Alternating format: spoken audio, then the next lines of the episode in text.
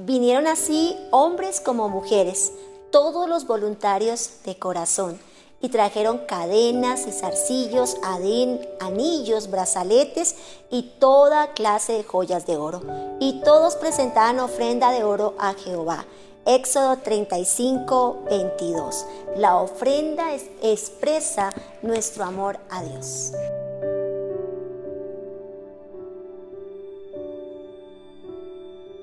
¿Qué ofrenda espera Dios de nosotros?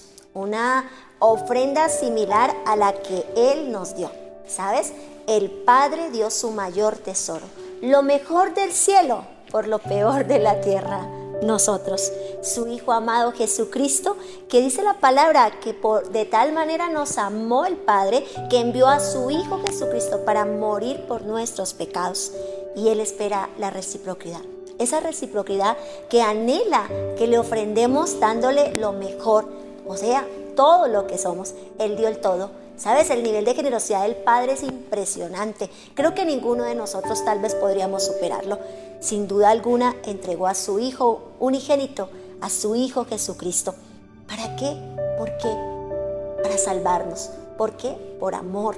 Ofrendó y dio al Cristo de la gloria para salvación y redención de la humanidad el mayor acto de generosidad ha sido dado por el mismo Dios y Padre Celestial. La vida del ser humano está representada en los bienes que posee. Los bienes adquiridos son el resultado de nuestra fuerza, de nuestro trabajo, el cual se compensa con un salario. Y la Biblia dice, llamarás al Señor tu Dios con todo tu corazón con todo tu corazón, con toda tu alma y con todas tus fuerzas. Deuteronomio 6:5. Cuando damos generosamente a Dios, estamos diciendo que lo amamos con todas nuestras fuerzas. Esas fuerzas allí en Deuteronomio representan la obra de nuestras manos, el vigor, la fuerza, la capacidad que hace, accionamos cuando elaboramos, cuando ejecutamos una labor. Un ejemplo de la ofrenda que agradó a Dios fue el ejemplo de aquella mujer que ungió los pies de Jesús con el perfume más costoso, el frasco de alabastro, derramándolo a sus pies para demostrarle que lo amaba, para demostrarle que se rendía a sus pies. Lucas 7:38. Y sabes, la ofrenda que ella mostró aquí fue la ofrenda del todo de su vida, de lo que ella representaba financieramente. Y es impresionante que su mayor tesoro fue entregado a los pies del Maestro. Cada uno de nosotros debemos desarrollar la habilidad y la capacidad de la generosidad. Nos cuesta, no es fácil, es un proceso. Es un proceso revelacional con el Espíritu Santo de Dios para dar como voluntariamente uno, dos, generosamente y tres, dando lo mejor, sabiendo que si bendecimos su casa, su obra, pero que también bendecimos y ayudamos a otros, entonces la Biblia dice que Él nos bendecirá. Definitivo, la mejor manera para recibir es aprendiendo a dar. No podemos dar esperando que recibir. La palabra no nos dice eso. La palabra nos dice, dad generosamente, dad alegremente, Dad con alegría y con sencillez de corazón.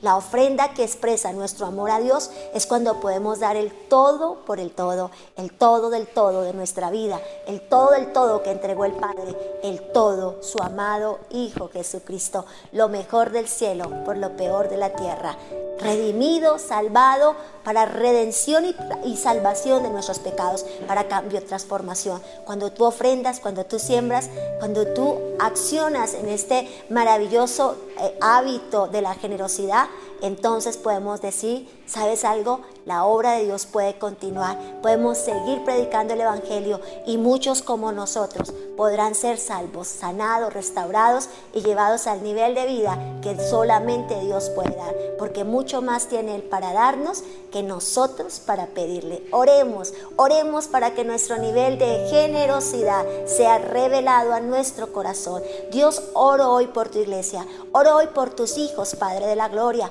Oramos juntos, unánimes, en el sentir y en el deseo maravilloso, Señor amado, de la generosidad.